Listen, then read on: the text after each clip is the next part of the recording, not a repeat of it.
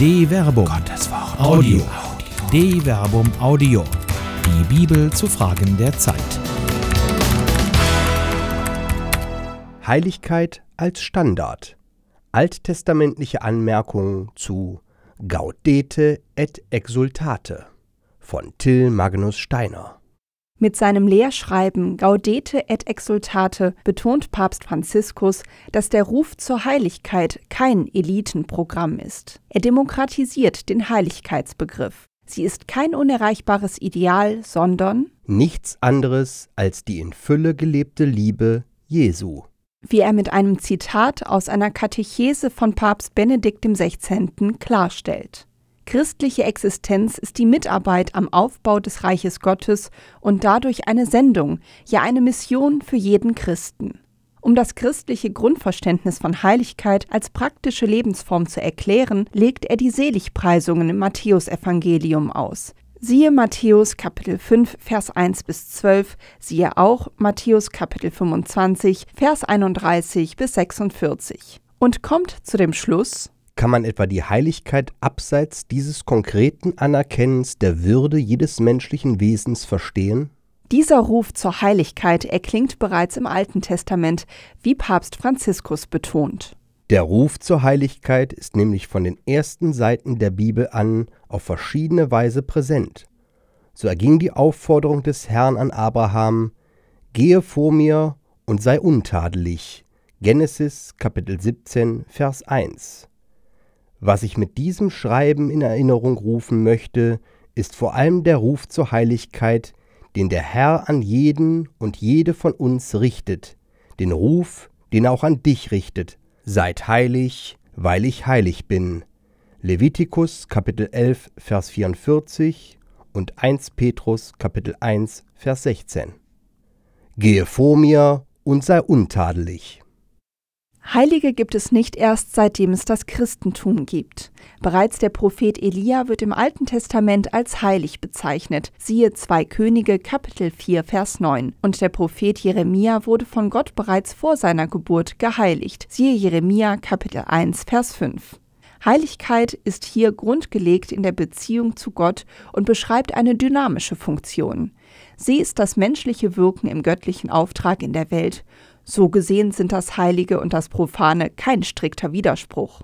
Auch die Aufforderung an Abraham ist in diesem Sinne ein Ruf zur Heiligkeit. Darin kommt das Wort heilig nicht vor, sondern Abraham wird aufgefordert, untadelig zu sein. Das verwendete hebräische Wort Tamim wird häufig in den alttestamentlichen Gesetzen verwendet, um ein Opfertier als fehlerfrei und makellos zu bezeichnen. Was für ein Anspruch an das Leben Abrahams. Es entspricht nur der Forderung Gottes, wenn die Zugehörigkeit zu Gott vorbehaltlos und unbedingt ist. Das Kriterium hierfür findet sich in dem Imperativ Gehe vor mir oder wörtlicher übersetzt Wandle vor mir.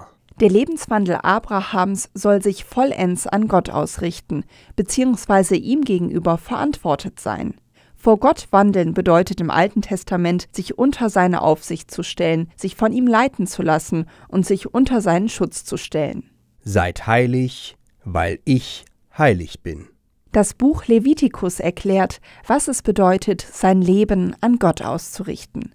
Mehrfach findet sich in ihm die Aufforderung, die auch Papst Franziskus zitiert. Erweist euch als heilig und seid heilig, weil ich heilig bin. Levitikus Kapitel 11, Vers 44. Siehe auch Levitikus Kapitel 20, Vers 7.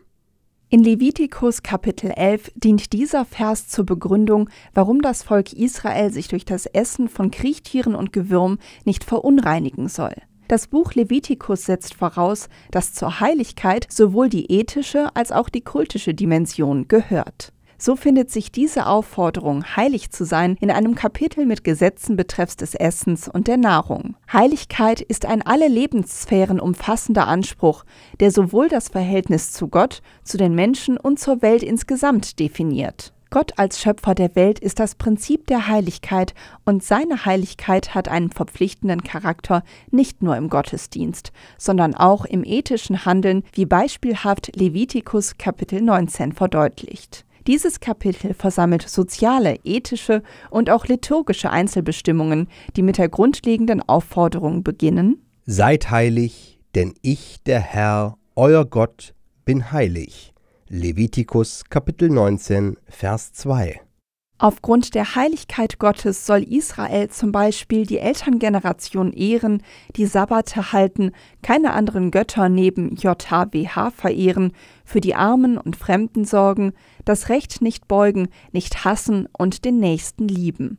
In eben diesem Kapitel findet sich auch die Aufforderung an Israel, Fremde nicht zu unterdrücken, eine Wahrheit, die die Heilsgeschichte Gottes mit seinem Volk lehrt. Wenn bei dir ein Fremder in eurem Land lebt, sollt ihr ihn nicht unterdrücken. Der Fremde, der sich bei euch aufhält, soll euch wie ein Einheimischer gelten, und du sollst ihn lieben wie dich selbst, denn ihr seid selbst Fremde in Ägypten gewesen. Ich bin der Herr, euer Gott. Levitikus Kapitel 19, Vers 33 bis 34.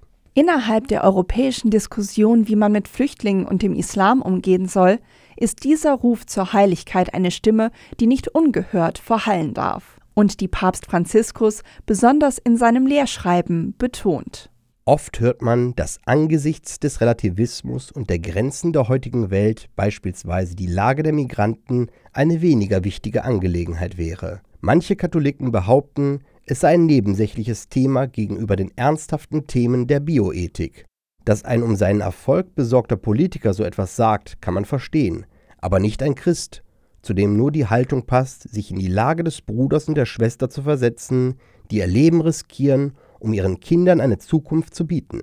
Sehen wir, dass es genau das ist, was Jesus von uns verlangt, wenn er uns sagt, dass wir in jedem Fremden ihn selbst aufnehmen? Vergleiche Matthäus Kapitel 25, Vers 35. Der heilige Benedikt hat dies ohne Vorbehalte angenommen.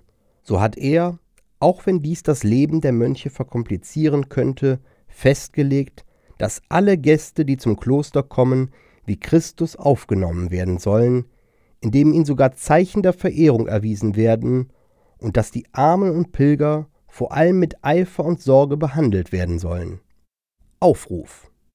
Der Ruf zur Heiligkeit ist der Aufruf, sich die Hände dreckig zu machen, nicht unrein, voll Freude, Optimismus und Offenheit für Gottes Wort alles Mittelmaß hinter sich zu lassen und aufzubrechen, wie Kardinal Marx das Lehrschreiben kommentiert.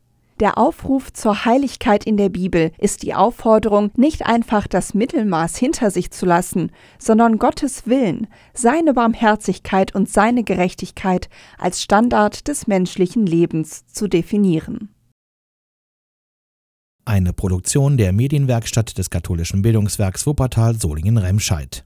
Autor Till Magnus Steiner, Sprecher Jana Turek und Marvin Dillmann.